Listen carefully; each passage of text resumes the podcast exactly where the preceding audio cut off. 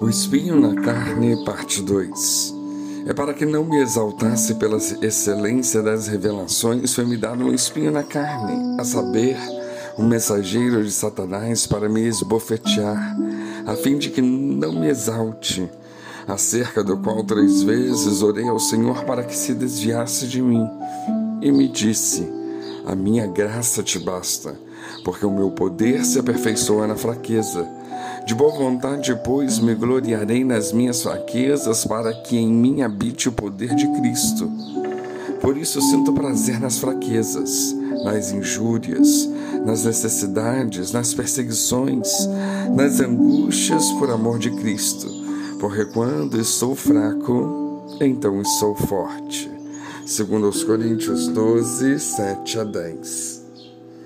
Muitas pessoas perguntam o que seria um espinho da carne citado pelo apóstolo Paulo.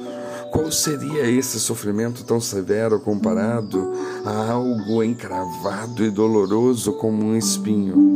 Apesar de muitas especulações a respeito, a resposta às vezes nos é mais simples do que parece. Podemos refletir para as nossas vidas hoje o que seria um espinho na carne e reconhecer nossas próprias dificuldades. Podemos considerar três possibilidades para o significado do espinho na carne, para o apóstolo Paulo e também para as nossas vidas.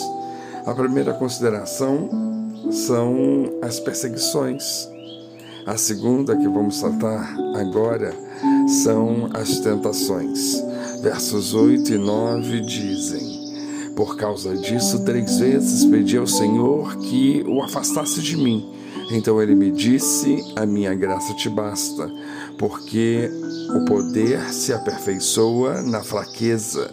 De boa vontade, pois, me gloriarei nas fraquezas, para que sobre mim repouse o poder de Cristo. Quando Paulo fala de fraquezas, pode ser também referente a tentações e fragilidades da carne. Paulo era homem e normalmente teria passado por tentações diversas, desde seu temperamento, que demonstra ser inicialmente rude, o que tentava controlar sempre, o que reconhece mesmo capítulo em questão. Romanos 7, 19 a 23 nos diz: Porque não faço o bem que prefiro, mas o mal que não quero, esse faço.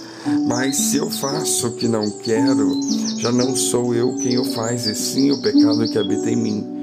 Então, ao querer fazer o bem, encontro a lei de que o mal reside em mim. Porque no tocante ao homem interior tenho prazer na lei de Deus, mas vejo nos meus membros outra lei que, guerreando contra a lei da minha mente, me faz prisioneiro da lei do pecado que está nos meus membros. Paulo nunca tentou esconder suas fraquezas. Somente neste capítulo de 2 Coríntios 12, fala das suas fraquezas três vezes no versículo 5, 9 e 10.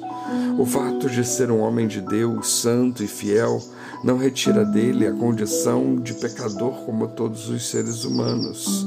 1 Coríntios 10, 13 não vos sobreveio tentação que não fosse humana, mas fiel é Deus, e não permitirá que sejais tentados além das vossas forças, pelo contrário, juntamente com a tentação, vos proverá livramento de sorte que a possais suportar. As tentações fazem parte das nossas vidas. Até Jesus foi tentado pelo inimigo insistentemente, como vemos em Mateus 4, do 1 ao 11. Mas Deus não tenta ninguém, e sim a própria pessoa que se deixa ser tentado de acordo com os seus desejos. Se estivermos sendo tentados e sofremos como se fosse um espinho na carne, precisamos lembrar que Deus não permite nada do que nós não podemos suportar. Precisamos confiar na graça de Deus que nos perdoa e sustenta-nos para que vençamos o pecado. Os cardos e abrolhos surgiram como consequência do pecado sobre a humanidade. Por isso, as tentações que enfrentamos podem ser como um espinho encravado em nossa carne, que às vezes temos dificuldade de retirar.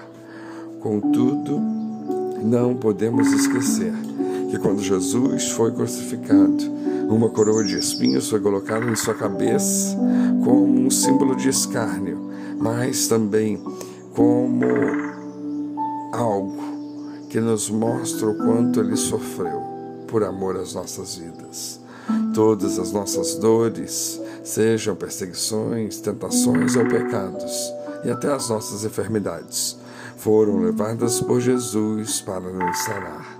Se tivermos que suportar espinhos da carne, será para que a graça de Deus se revele a nós, nos fortalecendo cada dia mais em Deus.